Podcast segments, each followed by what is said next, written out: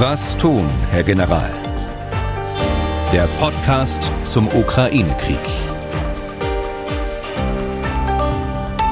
Dazu herzlich willkommen. Ich bin Tim Deisinger, Redakteur und Moderator bei MDR aktuell. In diesem Podcast beleuchten wir vornehmlich militärische und militärpolitische Dinge rund um den Ukraine-Krieg, gemeinsam mit unserem Experten Ex-General Erhard Bühler. Tag, Herr Bühler.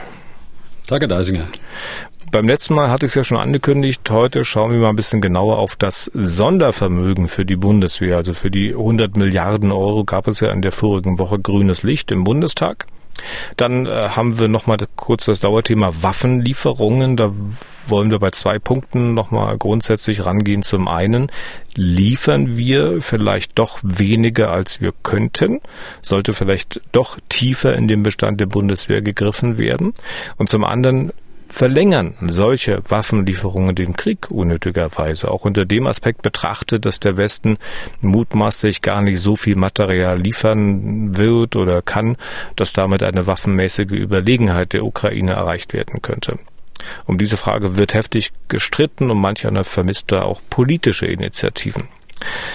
Fangen wir mal mit der aktuellen Lage an. Herr Bühler, zunächst schauen wir an die Frontlinie. Auch da scheint sich also trotz der mutmaßlich vielen Toten jeden Tag im Großen und Ganzen nicht viel zu bewegen, oder?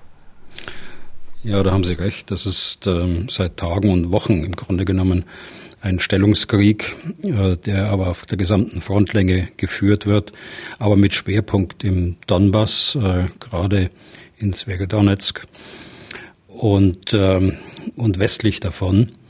Es gibt zwei weitere Schwerpunkte um Kharkiv herum, in dem es den Ukrainern gelingt, durch Gegenangriffe äh, die Russen immer weiter vom Zentrum von Kharkiv wegzudrängen. Und es gibt einen weiteren äh, Bereich äh, im Süden der Ukraine, nördlich von Kherson, wo es gelingt, mit Gegenangriffen die Russen zurückzudrängen. Die Russen graben sich dort ein, im Grunde genommen äh, weil sie wahrscheinlich auch unterbesetzt sind und äh, auch zu altes Material dort unten eingesetzt haben weil die Masse des Gerätes und die Masse des Personals äh, in, im Donbass selbst eingesetzt äh, worden ist. Da ist der eindeutige Schwerpunkt. Hm. Und in Kharkiv äh, geht es da auch vor und zurück. Ich kann mich erinnern, dass Sie mal gesagt hatten, da sind die Russen jetzt so weit weggedrängt worden, dass man die Stadt mit russischer Artillerie gar nicht mehr erreichen kann. Aber Tage später habe ich dann Meldungen gelesen oder gehört, die besagt haben, dass man doch wieder Einschläge dort in den Vororten hatte. Ja, das sind die, nördlichen Vororte, die nach wie vor unter der Reichweite der Artillerie liegt, wenn man das sich auf der Karte anschaut. Äh, aber äh, grundsätzlich sind sie auf einen Radius von 25 Kilometer vom Stadtzentrum entfernt äh, weggedrängt worden. Natürlich haben sie auch Artillerie noch, die weiter schießt. Insofern ist die Bedrohung nicht komplett ausgeschaltet, aber ist nicht vergleichbar mit dem, was wir noch vor Wochen und Monaten dort gesehen haben. Und in Severodonetsk, da geht es auch für beide Seiten mal vor und mal zurück?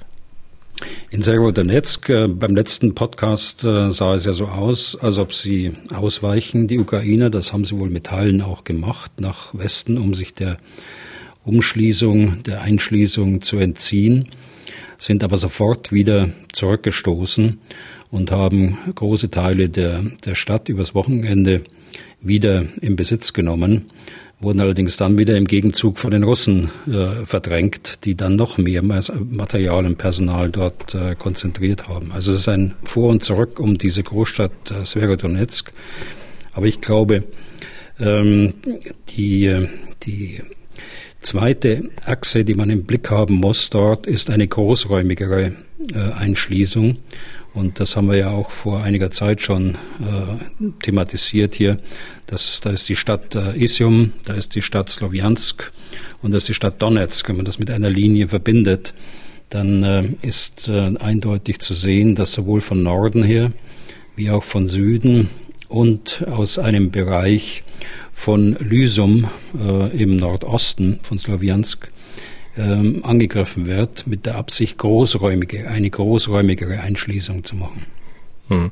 Ähm, Geht es da wirklich nur um die Einschließung? Wenn, wenn wir Sloviansk nehmen, da ist ja gar nicht so weit weg äh, Kramatorsk und dort soll sich ja eines der ukrainischen Führungszentren äh, befinden für den Kampf da im Donbass. Äh, Geht es da möglicherweise auch um dieses Führungszentrum oder vornehmlich um die Einschließung der ukrainischen Truppen, die da rund um Severodonetsk sich befinden?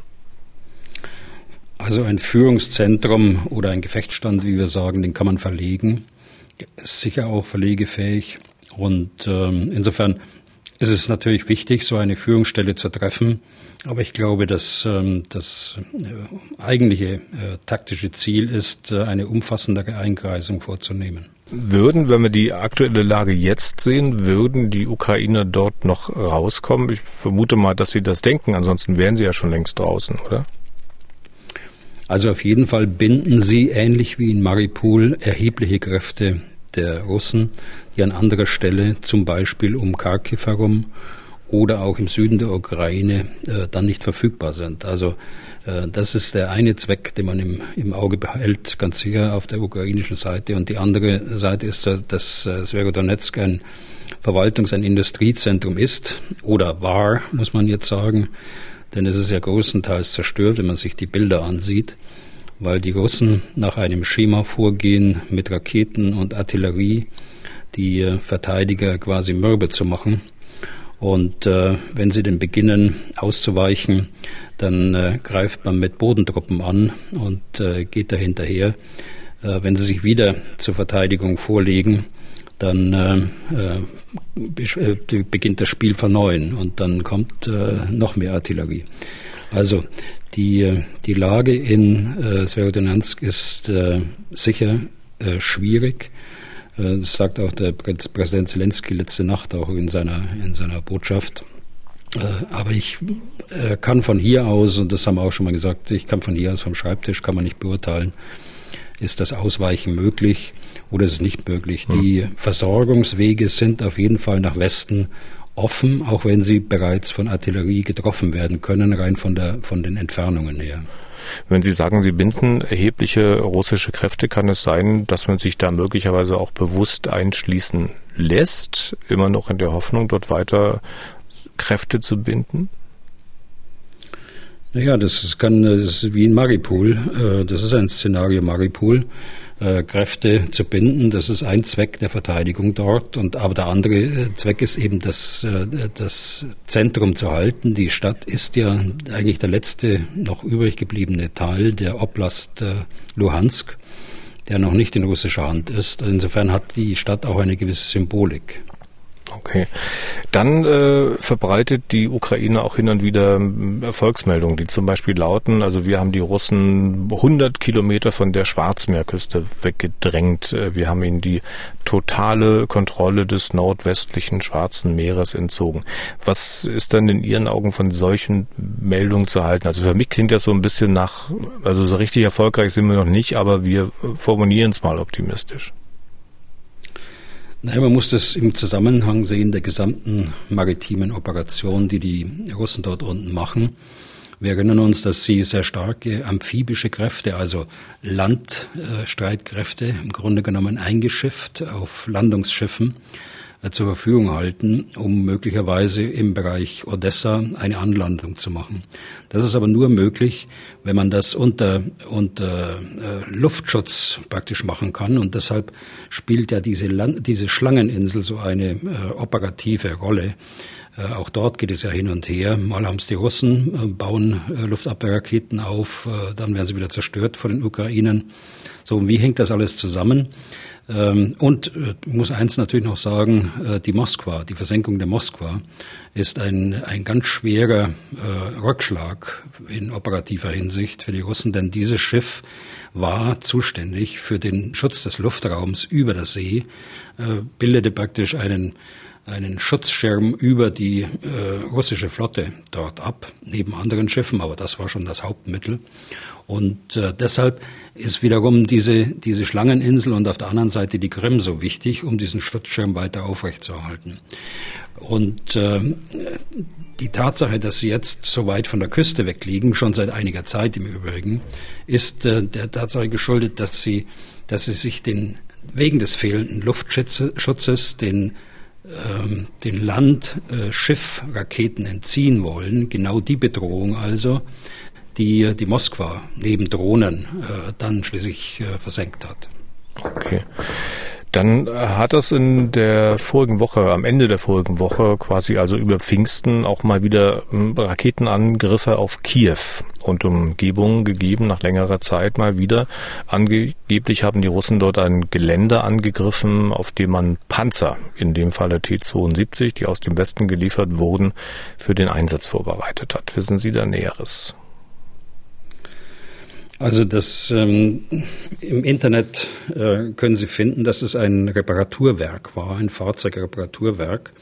Ich schließe nicht aus, dass dort auch äh, T-72 zur Reparatur waren oder dass sie dort vorbereitet worden sind für den Einsatz.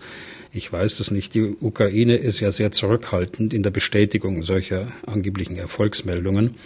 Aber äh, auszuschließen ist das nicht, dass es äh, den Russen gelungen ist, dort auch den einen oder anderen Panzer zu erwischen. Hm, und wenn ich es recht gelesen habe, dann sind für diesen Angriff Marschflugkörper eingesetzt worden, die man aus einer Entfernung von glaube 2000 Kilometern gestartet hat. Ich muss deswegen mal kurz eine Sache aus dem letzten Podcast noch fragen. Deutschland will ja so ein Luftabwehrsystem, Iris-T, liefern, haben wir drüber gesprochen. Wäre das, wenn es denn schon im Einsatz wäre, geeignet gewesen, also auch so einen solchen Raketenangriff mit Marschflugkörpern zu vereiteln? Hm. Also zunächst zu den Marschflugkörpern und der angegebenen Reichweite. Äh, die Russen haben ja auch gesagt, sie wären über dem Kaspischen Meer äh, gestartet worden. Äh, das möchte ich bezweifeln aufgrund des Typs der Rakete, die dort verschossen worden ist. Die hat etwa 600 Kilometer Reichweite, nur zur, zur Vollständigkeit. Und die Russen haben selbst gesagt, dass es von einem Tupolev Bomber versch verschossen worden ist. In der NATO hat er den Decknamen Backfire, also es ist eine, ein, äh, ein Bomber mit Überschallgeschwindigkeit. Also von der, so sind meine Fakten, so kenne ich sie. Also von 2000 Kilometer Entfernung äh, weiß ich da nichts. Aber sicher ist die, die Iris äh, Bodenluftrakete mit dem System, das jetzt äh, die Ukraine von der deutschen Firma Deal kaufen will, ähm, geeignet dafür, äh, solche Bedrohungen abzuwehren. Was man damit ähm, im Einzelnen schützt, das bleibt natürlich der, der Ukraine überlassen, ob das äh, so eine Einrichtung ist, so eine militärische Einrichtung, ob, oder ob man das nicht großräumiger einsetzt, was es zweifellos kann, äh, eine, eine Großstadt äh, zu sichern äh, und im System mit anderen Luftabwehrraketen, die die Ukraine ja auch hat, dann einen, einen äh, weiträumigeren Schutz aufzubauen. Hm. Aber grundsätzlich äh, kann die das. Aber das heißt doch eigentlich, der Westen liefert also sogenannte schwere Waffen und müsste dann doch eigentlich auch vernünftigerweise gleich die Geräte und Systeme mit dazu liefern, mit denen man diese Waffen, noch bevor sie überhaupt eingesetzt werden können, vor russischen Angriffen schützen kann, oder? Ja. Aber es, es sind ja schon äh, Waffen geliefert worden, die für diesen Zweck geeignet sind. Und, äh, wir haben gesprochen über die über die S-300, die aus äh, der Tschechischen Republik geliefert worden ist. Deutschland hat im Übrigen dann, erinnere ich nur daran, den, den äh, Luftraumschutz äh, für die Tschechische Republik übernommen mit einer mit Patriot-Kräften, die dort jetzt, während wir sprechen, auch in der Tschechischen Republik stationiert sind. Und äh, es sind vielfältige schultergestützte Waffen geliefert worden, um Bedrohungen aus der Luft gegen Hubschrauber und Flugzeuge abzuwenden. Also es ist nicht so, dass überhaupt noch nichts getan worden wäre. Aber äh, grundsätzlich haben Sie natürlich vollkommen recht. Äh, das ist ein, eine Fähigkeit, äh, die die Ukraine lange angefragt hat, nachgefragt hat und äh, jetzt wird äh, zum ersten Mal aus Deutschland äh, eben ein solches System geliefert. Hm. Aber nicht aber, aus Beständen der Bundeswehr. Aber es das wird, hat die Bundeswehr selbst nicht. Ja, aber auch das wird noch ein bisschen dauern. Also dieses System, was geliefert werden soll, dieses Bodengestützte hat die Bundeswehr nicht. Ich glaube, mhm. Bestandteil zumindest hat ein Luftgestütztes hat ja die Bundeswehr. Also wenn ich es nicht ja, falsch weiß, Sie werden mich da sicher korrigieren können. Äh, aber es dauert ja noch ein bisschen mit der Lieferung, wie bei so vielen äh, Dingen. Ich will dazu mal eine Mail vorlesen, die uns von Reinhard Mons erreicht hat, der ist mit Ihrem Standpunkt, was die Waffenlieferung betrifft, nämlich nicht so ganz einverstanden. Aber wir können mal selbst hören, Zitat, Seit 100 Tagen greift Russland die Ukraine an, ohne Recht und Maß. Zehntausende Tote, Millionen auf der Flucht, grauenhafte Gewalt, Bilder eines Krieges mitten in Europa. Und dann sehe ich mir die Bilder an und dabei denke ich an Herrn Bühlers mahnende Worte, nur keine Waffen aus Bundeswehrbeständen abzugeben. Die Bundeswehr muss üben können. Und dann finde ich ihren coolen General nur noch zynisch. Zitat hm. Ende. Also ich habe ihm schon geantwortet, unter anderem, dass ich mit seiner Wertung zynisch, also nicht viel anfangen kann. Also ich meine, ich bin ja möglicherweise auch mit manchen ihrer Positionen persönlich nicht einverstanden, aber als zynisch äh, sehe ich es ja nun in keinster Weise. Das nur mal von meiner Warte aus gesehen, aber Herr Mons wird ja Gründe für seine Wahrnehmung haben. Vielleicht hilft es ein bisschen weiter, wenn Sie nochmal erklären, warum Sie so vehement dagegen sind, Waffen aus aktiven Beständen der Bundeswehr zu liefern. Also äh, vorab, ähm, Sie wissen, dass ich äh, grundsätzlich nicht gegen schwere Waffen bin. Äh, ganz im Gegenteil, ich glaube, dass wir der Ukraine schwere Waffen zur Verfügung stellen müssen, damit sie ihren Abwehrkampf dann auch tatsächlich gewinnen kann. Anders wird es nicht gehen. Aber ich sehe in erster Linie ähm, die Quellen aus der Industrie, dort, wo sie eingelagert sind, also ältere Muster von Leopard, von Marder, da gibt es deutsche Industrie, die sowas auf Lager hat, äh, die geliefert werden könnten. Zweitens Material aus, äh, neues Material aus der Industrie. Wir haben gerade über Iris äh, T gesprochen oder das System Iris T. Äh, oder auch eingelagertes Gerät der ehemaligen Warschauer Paktstaaten, das im Ringtausch ersetzt werden kann. Also Beispiel auch hier wieder Tschechische Republik, T72, gegen äh, Leopard 2A4. Ich empfehle aber, dass man keine schweren Waffen aus dem aktiven Bestand der Bundeswehr liefert.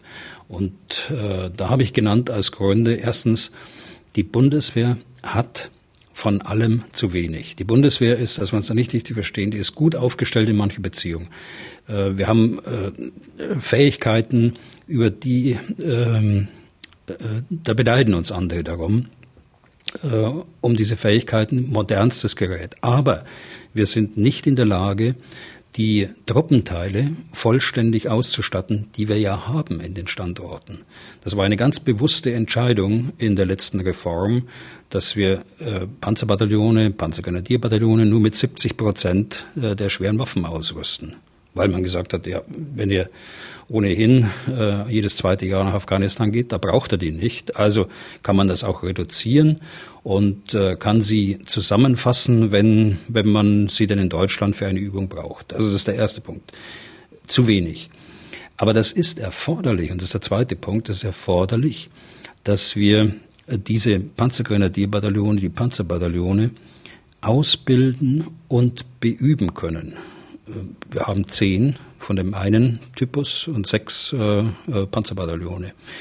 Und äh, warum? Weil der Stand der Einsatzbereitschaft muss wieder so aufgebaut werden, dass die Bundeswehr in Gänze äh, zur Landes- und Bündnisverteidigung einsetzbar wird und zwar mit kurzer Vorwarnzeit oder mit einer, wie nennt der Generalinspekteur das, äh, mit einer Kaltstartfähigkeit eingesetzt werden kann, damit wir unsere Zusagen gegenüber der NATO, aber auch den äh, Bündnispartnern einhalten können und letztlich auch unserem Anspruch, eine wehrhafte Demo Demokratie zu sein, dann auch erfüllen können. Hm. Aber auch das nochmal hinterfragt, also kann die Bundeswehr aber nicht auch mal auf ein Viertel oder halbes Jahr Ausbildung äh, verzichten, sich zumindest einschränken, weil man der Ukraine dann ja vielleicht so bedeutend mehr wichtige Waffen zur Verfügung stellen könnte. Ich meine, dass Russland im nächsten halben Jahr die Bundesrepublik angreift, das erscheint sicher vielen unwahrscheinlich. Ich vermute mal Ihnen auch. Und es gibt ja auch äh, einige Ihrer früheren Generalskollegen, äh, die genau das auch so sagen. Also wir müssen ja jetzt nicht, wir sind nicht im Krieg. Die Ukraine ist im Krieg und die brauchen die Waffen. Warum liefern wir sie nicht? Hm. Herr Deisinger, wenn ich darf, äh, will ich gerade mal ganz kurz zurückspringen zu Ihrer vorhergehenden äh, Frage. Da muss ich noch einen Punkt erwähnen, bevor ich zu Ihrer kurzen Zeit komme. Ähm, der Punkt ist, dass alle Staaten zurückhaltend sind, wenn es um Waffen aus ihren aktiven Truppenbeständen äh, geht. In Deutschland, gut, da wurde jetzt die Entscheidung getroffen, sieben Panzerhaubitzen und vier Mars mehr, äh, zu liefern. Das ist ähm, eigentlich gegen den Grundsatz, den man vorher ausgegeben hat, die Verteidigungsfähigkeiten nicht zu schwächen. Nun äh, ist die Entscheidung getroffen, will sie gar nicht hinterfragen. Äh, es ist aber nach meiner Kenntnis, äh, gibt es keine anderen Staaten, die äh, Waffensysteme aus aktiven Truppenbeständen geliefert haben bisher. Polen, die T-72, die waren eingelagert, die sie dort in erheblichem Umfang an die Ukraine geliefert haben. Jetzt haben sie die Entscheidung getroffen, Panzerhaubitzen äh, zu bringen. Da haben sie aber so viel von denen. Zur Erinnerung, Deutschland hat 121. Also da haben sie so viel von denen, dass sie sie noch gar nicht mit dem Personal bestücken können. Also äh, andere Staaten sind genauso zurückhaltend, weil uns ein Ziel eint in der NATO und bei allen Bündnispartnern. Wir wollen und wir dürfen nicht Kriegspartei werden. Nun ist es natürlich aus, äh, aus völkerrechtlicher Sicht, äh, werden sie da keine Kriegspartei, aber sie können auch über den politischen Weg äh, zu einer Kriegspartei werden. Und deshalb muss diese Frage gründlich äh, überlegt werden, welche Konsequenzen sie hat. Und ich denke, dass sie in allen Bündnisstaaten äh, auch so konsequent überlegt wird. Und nun zu ihrer kurzen Zeit. Also ein Vierteljahr lang Panzersysteme, äh, Artillerie, äh, in die Ukraine zu bringen oder gar ein halbes oder ein halbes Jahr, das macht militärisch keinen Sinn. Also das muss über einen längeren Zeitpunkt gehen. Der Konflikt wird in einem Vierteljahr oder einem halben Jahr nicht zu Ende sein, auch wenn es irgendwann mal zu einem Waffenstillstand kommt. Das ist der erste Punkt. Der zweite ist die, die Ausbildung bei uns hin zu einer kaltstartfähigen Armee wieder, die in Gänze zur Landes- und Bündnisverteidigung einsetzbar ist und damit unseren Ansprüchen äh, genügt, aber auch äh, unsere äh, Verpflichtungen gegenüber der NATO und den Bündnispartnern äh, äh, gerecht wird. Das muss eine systematische Ausbildung sein, vom Kleinen zum Großen und eine durchgängige Ausbildung. Äh, das haben wir lange nicht gehabt. Ähm, die Auslandseinsätze hatten andere Anforderungen. Aber das ist eine komplexe Ausbildung, all die Fähigkeiten und äh, Waffensysteme, Führungssysteme unter einen Hut zu bringen sozusagen und eine Brigade oder gar eine Division geschlossen zum Einsatz zu bringen. Dazu braucht man gründliche Ausbildung und gründliche, äh, gründliches Beüben äh, der Truppenteile. Ja. Und äh, der, der zweite Punkt ist, wenn ich das noch ganz kurz sagen darf, da, man kann die Auffassungen mal irgendwann ändern, wenn sich grundsätzlich die Lage ändert. Aber man muss eine Großorganisation auch mit klaren ähm, Anweisungen auch führen, finde ich, damit sich jeder darauf einstellen kann und hinterher kein Kommunikationschaos entsteht. Und wenn ich einmal sage, ich gebe keine äh, Systeme aus aktiven Verbänden ab, dann sollte das auch anhaltend sein, bis sich die Lage grundsätzlich ändert. Aber das ist meine Auffassung. Ich respektiere auch andere, weil Sie das angesprochen haben. Ich respektiere auch die. Äh, die haben allerdings ein Stück weit einen anderen Fokus, die haben auch einen anderen Erfahrungshintergrund. Wie ich ihn habe. Hm. Und äh, ich kann Ihnen sagen, ich bin heute noch so äh, vernetzt in der, in der Truppe, dass ich weiß, was die Sorgen der Kompaniechefs und Bataillonskommandeure ist, die genau das äh, fehlende äh, Gerät und dadurch die fehlenden Möglichkeiten der Ausbildung und der Übung dann auch beklagen. Hm. Ähm, Stichwort andere Meinung respektieren. Vielleicht können wir da ganz kurz mal noch einen Aspekt streifen. Das wird da ja sehr heftig diskutiert über diese Frage mit den verschiedensten Positionen. Wissen Sie, was mich da so stört? Das habe ich auch ein Mons äh, geschrieben, nämlich, dass wir es irgendwie hier in Deutschland anscheinend verlernt haben, mal so eine ganz sachliche rationale Diskussionen zu führen. Wenn Sie jetzt sagen, ich bin dagegen, dass Waffen aus aktiven Beständen der Bundeswehr geliefert werden und das dann halt ganz ruhig und sachlich begründet, dann ist da jemand, der gleich mal ich sag, moralisches Lineal anlegt und sagt, er findet das zynisch. Gleichermaßen finde ich es auch verstörend, was dann auf der naja, halb anderen Seite passiert. Also wenn Leute ausdrücklich gegen Waffenlieferungen sind, das auch sachlich begründen und dann wird ihnen gleich vorgeworfen, russlandfreundlich zu sein oder gar ukrainefeindlich. Oder man lässt sie gar nicht zu Wort kommen, um das sachlich zu begründen. Und das ist noch gar nicht mal so zugespitzt. Das kann, braucht man ja nur mal einige der spätabendlichen Talkshows im Fernsehen anschauen. Haben Sie sowas unter Militärs auch schon erlebt? Also zunächst ähm, haben Sie recht, was manche Talkshow angeht. Äh, das stört mich auch. Was unseren Hörer jetzt angeht, das würde ich nicht äh, überbewerten. Man darf in der Diskussion durchaus auch mal was zuspitzen und da bin ich nicht beleidigt. Und äh, das, das kann ruhig mal sein. Also unter, unter Militärs ähm, habe ich intensivste Auseinandersetzungen erlebt über den richtigen Weg, aber in der Regel äh, sehr sachlich. Äh, auch, auch mit äh, unserer politischen Leitung. Äh, da gibt es interne Ministerium doch ähm, sehr, sehr intensive Diskussionen, gerade um, wenn es um grundsätzliche Angelegenheiten geht oder um langfristige Ausrichtung der Streitkräfte und dergleichen. Welchen Grund hat es denn dann, dass möglicherweise Militärs vielleicht oft viel sachlicher und unaufgeheizter sind als manche Politiker? Hm. Jetzt weiß ich nicht, ob Sie da so viele Militärs kennen.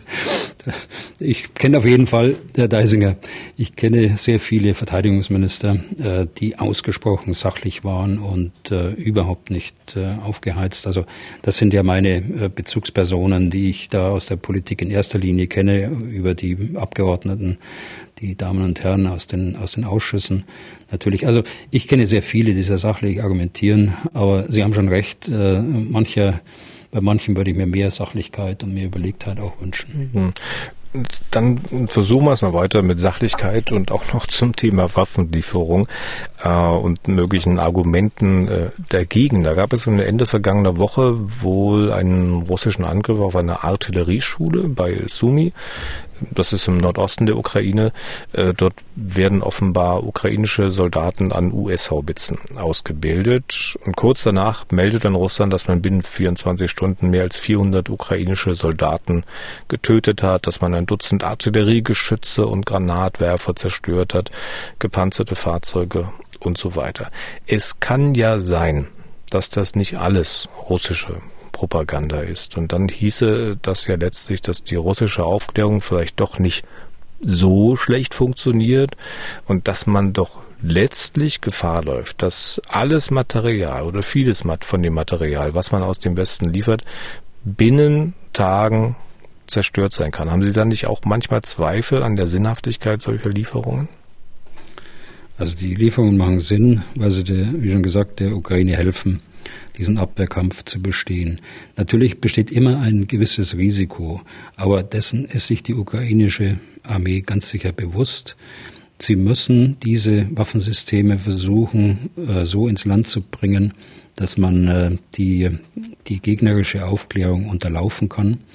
Äh, die Ausbildung, wenn sie denn vor Ort noch ergänzt werden muss, wie offensichtlich hier der Fall, dann äh, muss sie so stattfinden, dass sie aufgelockert ist, dass sie in keinem an keinem Platz ist, äh, wo man sie eigentlich auch sucht. Ne? Sumi ist ja eine Artillerieschule, die gab schon zu Sowjetzeiten. Es war im Übrigen am, am, Anfang des Krieges auch mehrfach unter Beschuss. Es ist auch ähm, vor Ort gekämpft worden. Der Bereich Sumi war ja zumindest kurzzeitig durch die russische Armee ähm, besetzt. Ich schließe allerdings aus, dass das, was die Russen äh, gesagt haben, dass es dort ausländische Söldner gegeben habe, die äh, hier die Ukrainer äh, ausgebildet haben. Äh, mit Hinweis auf die US-amerikanische Haubitze äh, kommt man dann natürlich gleich zu, zu amerikanischen Soldaten. Das ist für mich vollkommen ausgeschlossen. Äh, das können Firmenvertreter sein, die dort die Ausbildung machen oder äh, etwas in der Richtung, aber kein, äh, auf keinen Fall aktive amerikanische Soldaten. Also nochmal, das Risiko ist da. Man muss sich dagegen schützen, gegen dieses Risiko, aber verhindern wird man es nicht können.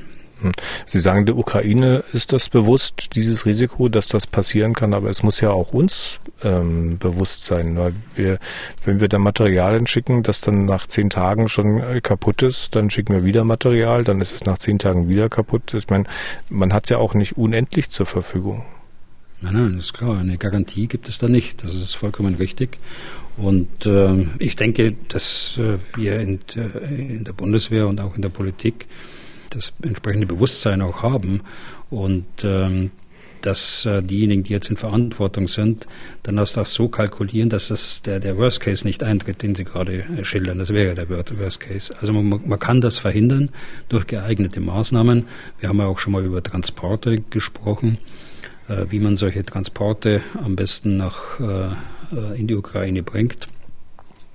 Auf keinen Fall auf dem Eisenbahnzug äh, mit äh, 20, 30 Panzern drauf, wie man es so bei uns äh, zwangsläufig sieht, sondern in Einzelfahrzeugen am besten aufgelockert, sodass wenn mal einer getroffen wird, dass nicht gleich alle getroffen werden. Hm. Ähm, und weil wir bei der sachlichen Diskussion äh, sind bei diesem Thema, so manche hat ja auch Zweifel, dass äh, äh, ob man bei all diesen Diskussionen also auch einen sachlichen Blick wirklich auf die russischen Intentionen hat. Ich meine, wenn man nicht in der Lage ist, nüchtern zu analysieren, sondern nur emotional aufgeheizt, dann erschwert es doch auch festzustellen, was man selbst am besten dazu beitragen kann, den Krieg zu beenden und den ganzen Konflikt zu entschärfen, oder? Also ähm, wir können dazu beitragen, dass wir die Ukraine befähigen, diesen Krieg zu gewinnen. Das ist äh, die militärische Seite der Medaille.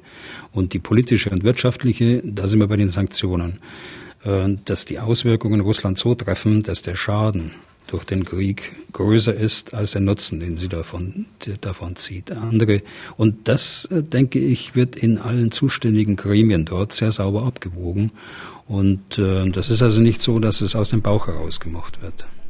Ja, aber äh, es, es, wird ja oft gesagt, beispielsweise, dass die Ukrainer auch unsere Freiheit verteidigen und dass, wenn Putin dort nicht gestoppt wird, er immer weiter macht, dann würde er sich das Baltikum holen, Moldau vielleicht auch noch und so weiter und so fort. Das steht dann so im Raum, als sei es ein Fakt. Äh, aber woher wissen wir denn, dass das so ist? Woher wissen wir, dass es ihm letztlich nicht vielleicht doch nur um Teile der ähm, Ukraine geht? Ich meine, so eine Analyse sachlich zu machen, ist doch wichtig, auch dafür für die Entscheidung, was man selbst tut. Also ich glaube, dass diese Analysen sehr intensiv äh, gemacht werden von den Geheimdiensten, von den Militärs, auch in der Politik in der Außenpolitik, in der Diplomatie. Und äh, da gibt es ja durchaus Anhaltspunkte. Das steht nicht nur so einfach im Raum. Äh, nehmen Sie nur als Stichwort die, äh, die äh, Artikel und Reden, die historisierenden Reden von Putin. Äh, da nehmen Sie die, den Erpressungsversuch gegenüber den osteuropäischen Staaten, äh, dass die NATO zurückgedrängt werden soll auf die, auf die, auf die äh, Grenzen von 1997. Nehmen Sie, wenn Sie selbst in die jüngere Geschichte reinschauen, was ist denn passiert nach 2014? Also Annexion der Krim und Beginn des Krieges. Der hat ja 2014 begonnen, nicht in diesem Jahr. So. Und äh, dann wird eine, eine Pause gemacht und dann geht's weiter. Und äh, ich verlasse mich da schon auf die Analysen. Da gibt es schon Anzeichen dafür, dass äh, diese Stimmung bei diesem äh, System Putin auch da ist und dass er äh, Mitläufer hat aus dem militärischen und aus dem politischen Bereich und aus dem wirtschaftlichen Bereich, die ihn da auch in der, in der Rekonstruktion der oder Rekonstruierung, muss ich vielleicht besser sagen, äh, der, der alten Macht der Sowjetunion, aber nun unter einer neuen Flagge, der russischen Flagge, dann auch mitzuhelfen. Okay. Dann Strich drunter, schauen wir mal auf die Konsequenzen aus diesem russischen Angriffskrieg gegen die Ukraine, die Konsequenzen für Deutschland. Vergangene Woche hat man sich ja auf das sogenannte Sondervermögen für die Bundeswehr geeinigt. Äh, es sind auch schon Listen bekannt, wer in der Bundeswehr wie viel bekommen soll.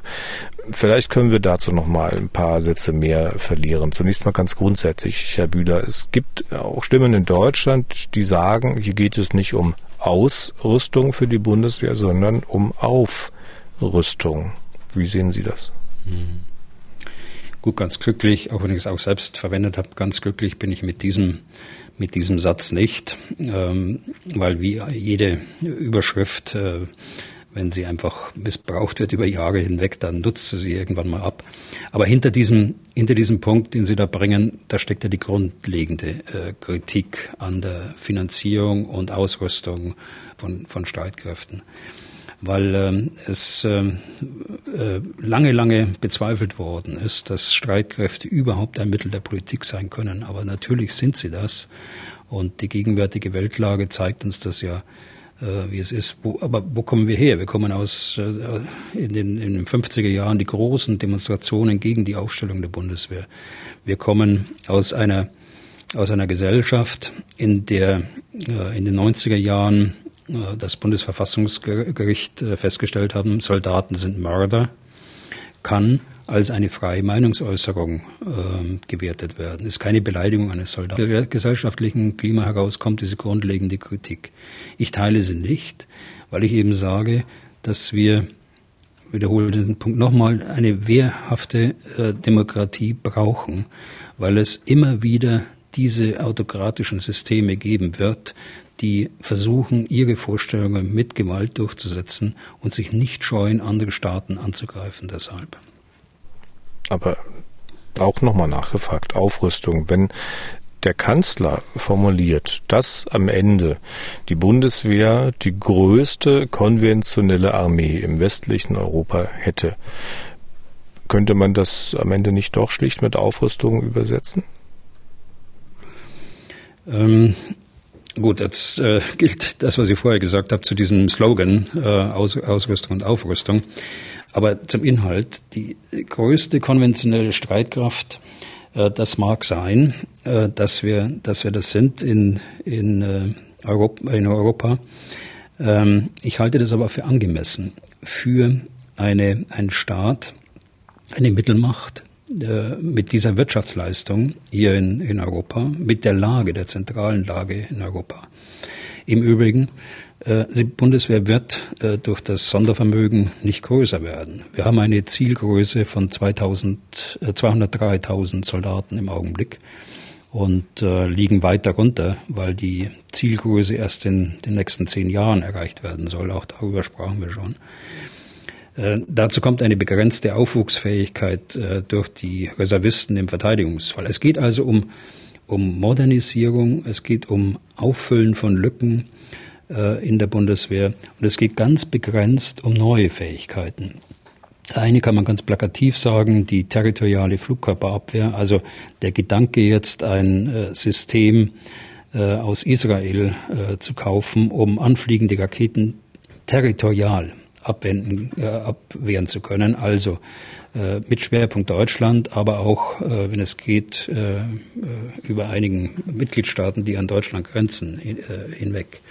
Und letzter Punkt zu dem Punkt muss ich sagen, alle Europäer haben das nicht nur mitgetragen, sondern mitentschieden, dass äh, Deutschland zehn Prozent aller Fähigkeiten der NATO äh, künftig bereitstellen muss. Und erst dann kommen Frankreich und Großbritannien mit äh, jeweils acht äh, bis neun Prozent. Hm. Und ich will es an einem Punkt äh, festmachen. Ein Pol äh, polnischer Politiker hat mal gesagt, mir ist eine starke Bundeswehr lieber als eine schwache. Oder andersherum, ich fürchte mich nicht vor einer starken Bundeswehr, ich fürchte mich von einer schwachen Bundeswehr. Und das bringt es eigentlich auf den Punkt. Also die Stimmung, die ich überall auch miterlebe, äh, gerade wenn ich hier in, in, Osteuropa unterwegs bin, aber auch äh, wissend, dass es eine Entscheidung war auf der äh, auf dem äh, Gipfel, eine Gipfelentscheidung, die äh, die Anteile für die Staaten so zuzuschneiden, wie wir es jetzt haben. 45 Prozent Amerikaner, 10 Prozent Deutsche, 8 bis 9 Prozent äh, Frankreich und Großbritannien und, und der Rest äh, kommt von den anderen. Also eine hm. gemeinsame Entscheidung. Das war meine Fragestellung aus so, ich sag mal, dem Blickwinkel von Rüstungsgegnern. Es gibt ja aber auch Mutmaßungen auf der anderen Seite. Ich hatte im letzten Podcast auch schon mal hinterfragt, ob diese 100 Milliarden letztlich wirklich reichen für das, was Sie sich möglicherweise auch wünschen, bei all den Dingen, die da angeschafft und erneuert werden müssen. Da haben auch Hörer Fragen, äh, ganz unabhängig von mir jetzt, Alexander Strieden zum Beispiel, der geht auch davon aus, dass damit der Bedarf nicht gedeckt werden kann und fragt, kurzes Zitat, wäre es nicht ehrlicher seitens der Politik, auch wenn es unpopulär wäre, der Bevölkerung zu verdeutlichen, dass es mit dem Sondervermögen nicht getan ist? Hm. Also äh, das tun ja äh, Teile der Politik, äh, die durchaus sagen, wir müssen ergänzend auf zwei Prozent des Bruttoinlandsprodukts den normalen Haushalt anheben, spätestens wenn das Sondervermögen nach fünf Jahren auslaufen wird.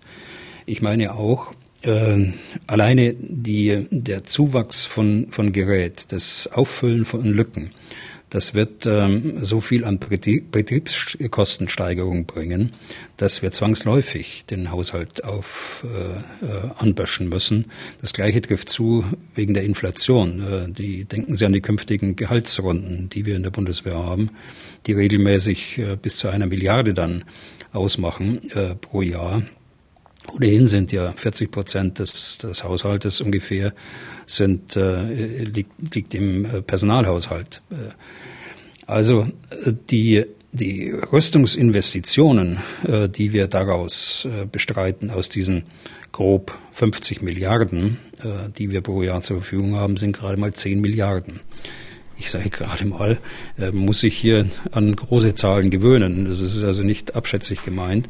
Ja, Im Verhältnis zu 100 Milliarden sind 10 Milliarden natürlich ja, ja. halt nur ein Zehntel. Ne? Das ist, ja, das ist klar. Aber, aber schauen Sie, in fünf Jahren kommen auch, äh, wenn, wenn sie denn sinnvoll eingesetzt werden, kommen auch nochmal 50 Milliarden obendrauf. Dann hm. muss man sagen, dass wir in fünf Jahren nicht nur 100 Milliarden, sondern 150 Milliarden investieren in die Bundeswehr. Also einigen sagen das ganz offen, ich äh, sage das auch ganz offen, weil ich weiß, dass aufgrund gestiegener Betriebskosten, aber auch durch äh, Material, das außerhalb des Sondervermögens angeschafft werden muss, es nicht getan sein wird, nur ein Sondervermögen und dann den, den Haushalt zu belassen, wie er im Finanzplan im Übrigen noch nach dem, nach Beginn des Krieges auch beschlossen worden ist für die nächsten fünf Jahre, aber jetzt natürlich nachgebessert werden muss. Ja. Äh, dann haben wir noch die Kritik, dass das Ganze, wenn es um diese 100 Milliarden geht, äh, tatsächlich über ein solches Sondervermögen finanziert werden sollte. Da haben sie ja Friedrich Merz und Olaf Scholz war auch ein bisschen in den Haaren gehabt. Es klang fast danach, als ob Merz das gerne über eine Steuererhöhung gemacht haben wollte und nicht über Schulden. Finden Sie denn den Weg über Schulden okay? Und gerechtfertigt. Ich meine, dass andere Generationen auch was davon haben und über Schulden entsprechend beteiligt werden, so kann man ja immer argumentieren. Aber ist das in dem Fall auch richtig?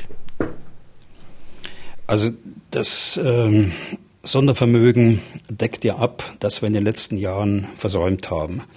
Ähm, wir haben uns ab 2018 intern vom, vom 2-Prozent-Ziel äh, verabschiedet und äh, haben 1,5 Prozent äh, angepeilt. Das ist ja öffentlich, deshalb können wir auch da, darüber reden, dass es seit vier, fünf Jahren ist das so. Und die Lücke, die dadurch entstanden ist, die kann man ganz hervorragend mit einem solchen äh, Sondervermögen zumachen. Das ist mal das rein technische. Die andere Frage ist, wie sieht das haushaltsrechtlich aus? Wie sieht das verfassungsrechtlich aus? Hier hat es eine Anhörung im Deutschen Bundestag gegeben, bevor das Gesetz ausgefertigt worden ist. Hier gab es natürlich wie immer unterschiedliche Auffassungen dazu, aber ich gehe davon aus, dass das äh, sauber abgebogen worden ist äh, in der Bundesregierung und dann auch im Parlament und dass das auch dann so in Ordnung geht. Die äh, dritte, der dritte Punkt, den Sie beschreiben, sind Schulden. Das ist es das ist klar.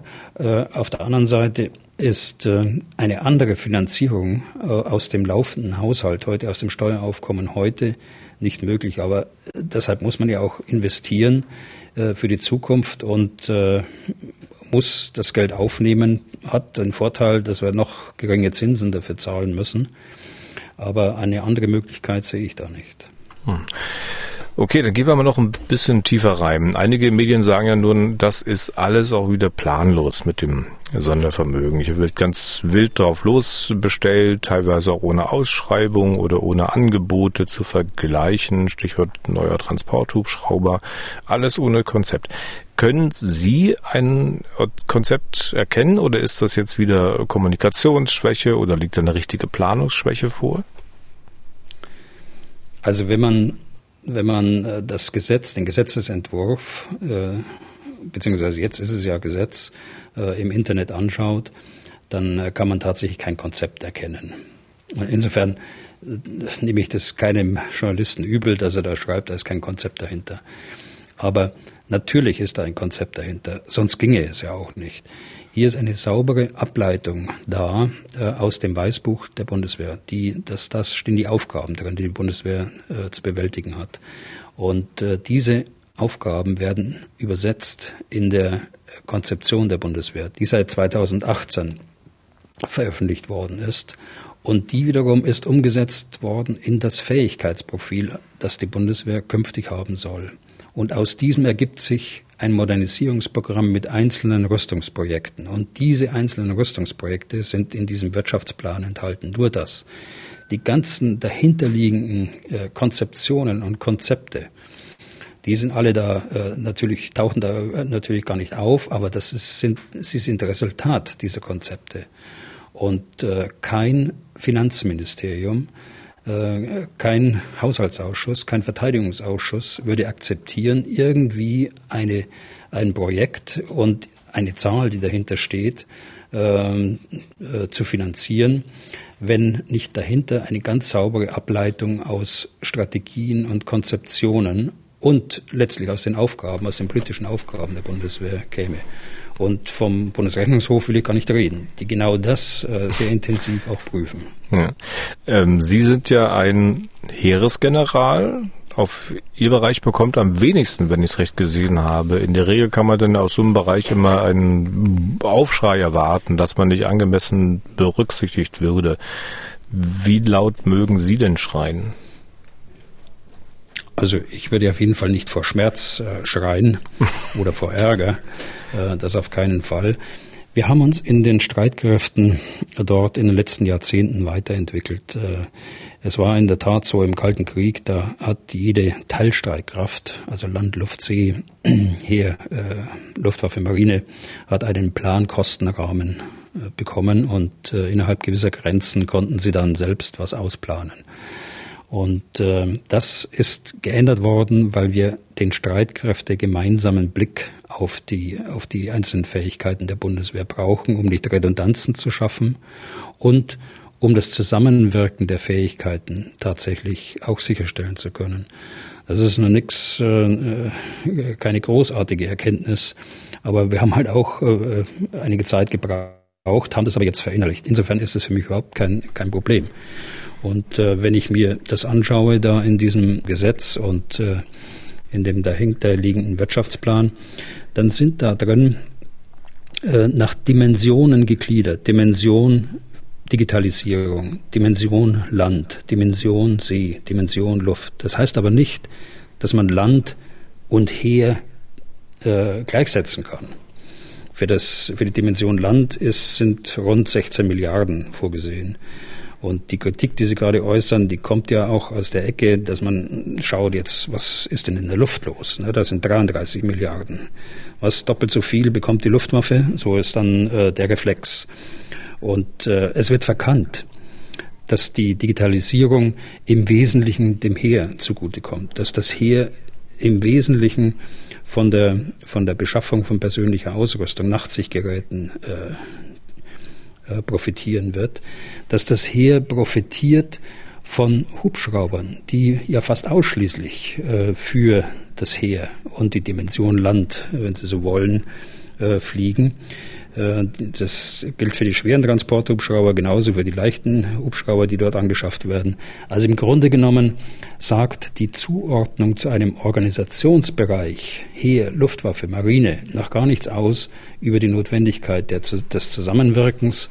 Insofern kann man diesen Rückschluss hier gar nicht bringen und die Sache war ja auch sehr schnell vorbei in der letzten Woche, als es dann hieß, alle Fragen beantwortet und es gibt keine Änderungen. Also wir sind hier alle und das, äh, ich glaube, ich schließe da einige ein, mit denen ich in den letzten Tagen gesprochen habe. Wir sind alle äh, sehr zufrieden mit diesem Ansatz, weil es auch die Möglichkeit gibt, ähm, große äh, Projekte, Sondervermögen, in das Sondervermögen reinzubringen und andere äh, Projekte in dem, aus dem laufenden Haushalt heraus zu finanzieren, hm. je nachdem, was besser für die Bundeswehr ist.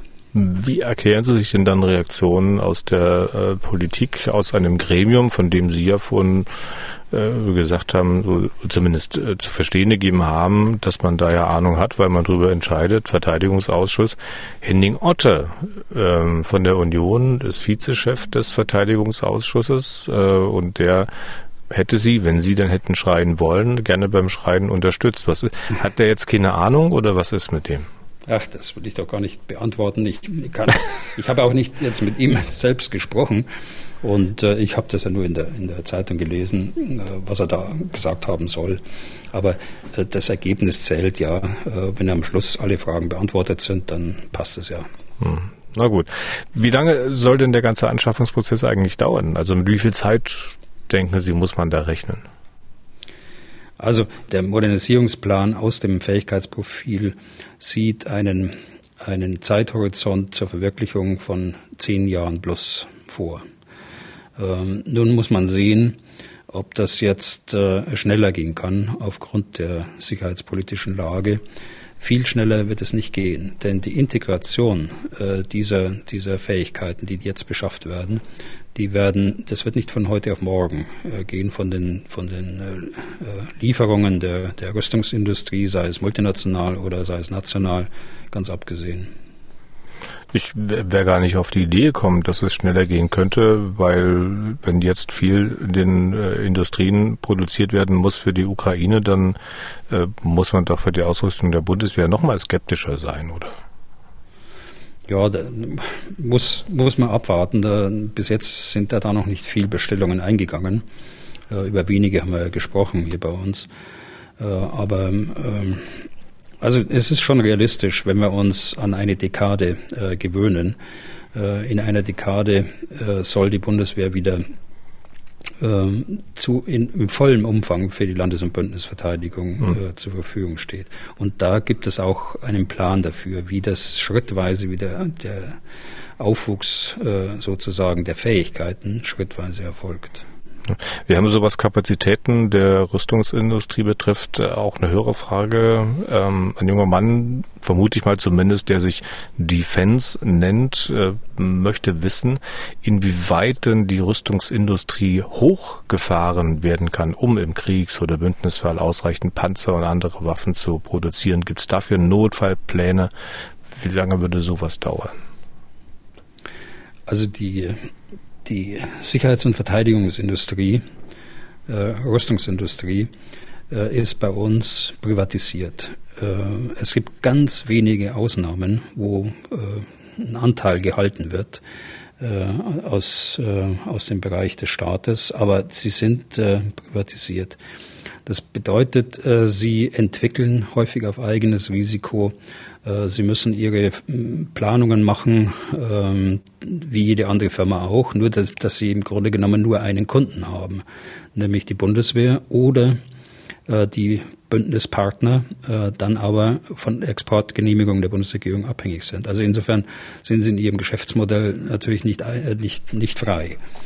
Und äh, deshalb muss man den, de, dieser Industrie klare Perspektiven geben und vor allen Dingen sie als systemrelevant äh, betrachten. Sie gehört einfach dazu. Sie ist der Bedarfsdecker äh, für die Bundeswehr und für die anderen Bündnisarmeen. Also sie pausenlos in irgendeine Schmuddelecke zu stellen, wie es häufig genug passiert ist, das ist nicht zielführend. Äh, sie sind äh, systemrelevant. Und damit kann man sicherstellen, mit der Beteiligung auch der, der Industrie und wenn man ihnen Perspektiven aufzeigen und Hinweise geben, äh, wo die Trends liegen für die, für, für die Zukunft, wenn sie nicht sogar selbst aus der Industrie äh, entwickelt werden. Das ist ja ein Geben und Nehmen äh, dort. Wenn man das macht, dann äh, kann man langfristig die die Kapazitäten oder kann erwarten, dass die Kapazitäten gesteigert werden. Hm. So, das ja. ist der, der, Friedensbetrieb. Und äh, der spricht ja auch den Krieg an, äh, wenn ich mich richtig erinnere. Da gibt es dann tatsächlich im Verteidigungsfall äh, gibt es ähm, Sicherheits, äh, Sicherstellungsgesetze, die, die regeln bestimmte Prioritäten bei uns im Staat, ohne dass ich jetzt da im Einzelnen darauf ein, eingehe. Und äh, eine dieser Prioritäten ist dann eben auch die Rüstungsindustrie. Ja, ein Hintergrund seiner Frage ist ja Ihre Bemerkung in einem der letzten Podcasts, dass allein so ein TÜV für einen Panzer Monate dauert. Warum, warum eigentlich Monate? Also mein Auto schaffe ich hin und das ist dann an einem Tag fertig und äh, ja. ich habe keinen Panzer, aber warum muss es Monate dauern für einen Panzer? Ja. Jetzt weiß ich nicht, ob ich TÜV gesagt habe oder, oder Fahrzeugcheck oder äh, große Inspektion.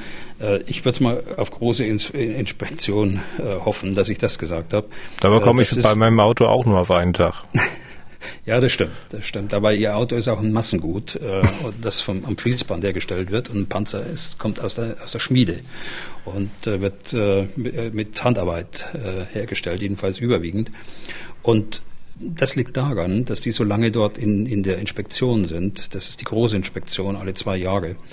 Äh, wir haben in dieser Zeit der notwendigen Einsparungen haben wir Panzer gekauft ohne Ersatzteile, ohne Ersatzteilpaket dazu für die nächsten Jahre. Im Übrigen auch häufig äh, andere Waffensysteme ohne Munition äh, oder nur einen Mindestbeitrag an Munition. So, und wenn Sie jetzt ähm, wenn, wenn Sie jetzt das Fahrzeug da in die Inspektion bringen, da liegt nichts auf Lager, sondern die, die Ersatzteile müssen teilweise handgemacht werden. Und weil so ein Band äh, in Anführungsstrichen in einer Manufaktur nicht aufgelegt werden kann, wegen einem Panzer, wartet man eben, bis mehrere zusammenkommen und dann ein größeres Los bestellt werden kann. Das sind so Gründe, äh, sind weniger Kapazität, aber diese Ersatzteilproblematik, die schleppen wir seit äh, der, der ja, 10, 15 Jahren vor uns her, aus diesen Gründen, die ich gerade genannt habe. Mhm. Mir lag gerade die spitze Frage auf der Zunge, aber Autos hat man ja bei der Bundeswehr schon alle mit Rädern bestellt, oder? Das ja, das ist richtig. Das ist richtig. Ganz so weit geht's dann doch nicht. Ähm, wenn ein Verteidigungsfall ist und ein Panzer so einen großen Check, wie Sie das gesagt haben, alle zwei Jahre noch nicht gemacht hat, würde der denn dann trotzdem an eine Front geschickt werden können oder würde man dann sagen, nö, der kann nicht schießen, der darf nicht, der muss hier bleiben? Nein, das, ähm, das ist Einzelfallbetrachtung, wenn sobald, also solange keine, keine Sicherheitsfragen berührt sind. Also wegen einem, wegen einem defekten Rücklicht äh, wird da nichts passieren. Ne? Also deshalb ist, äh, wenn ich das gesagt haben sollte, der, der TÜV auch so eine Überschrift, die man nicht verwenden sollte. Äh, muss man einfach präziser auch sein. Da hätte ich auch präziser sein müssen.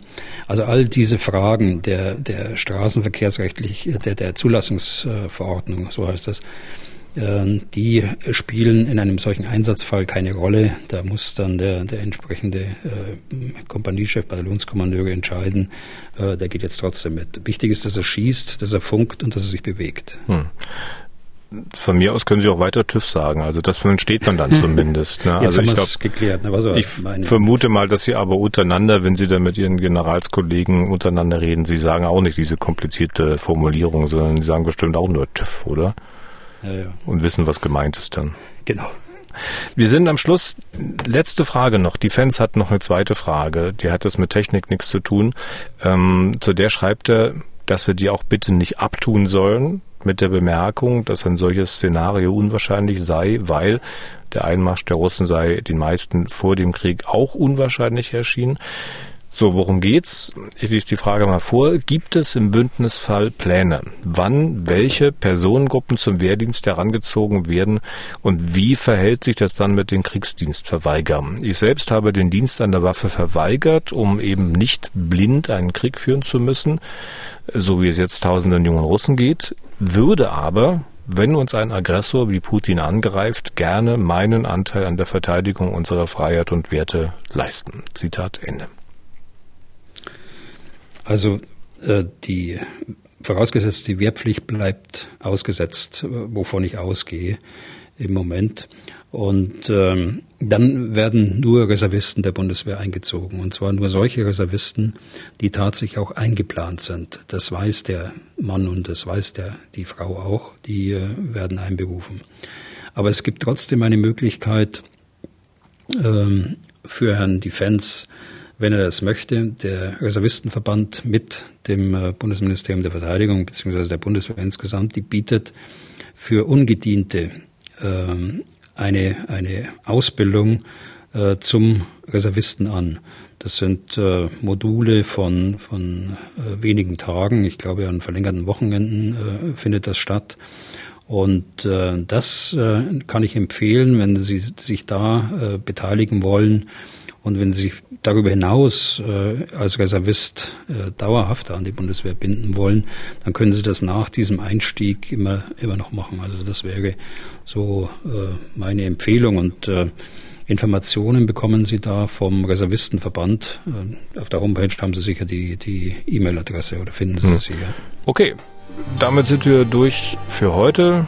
Danke für Ihr Interesse. Wenn Sie Fragen zum Thema haben, dann schreiben Sie an general.mdraktuell.de. Das können Sie schriftlich machen. Sie können auch eine Sprachmemo hinterlassen. Was tun, Herr General, gibt es auf mdr.de, in der ARD Audiothek, bei Spotify, Apple, Google und überall da, wo es sonst noch Podcasts gibt. Herr Bühler, wir hören uns am Freitag wieder. Vielen Dank für heute. Ja, gern geschehen. Bis Freitag. Was tun, Herr General?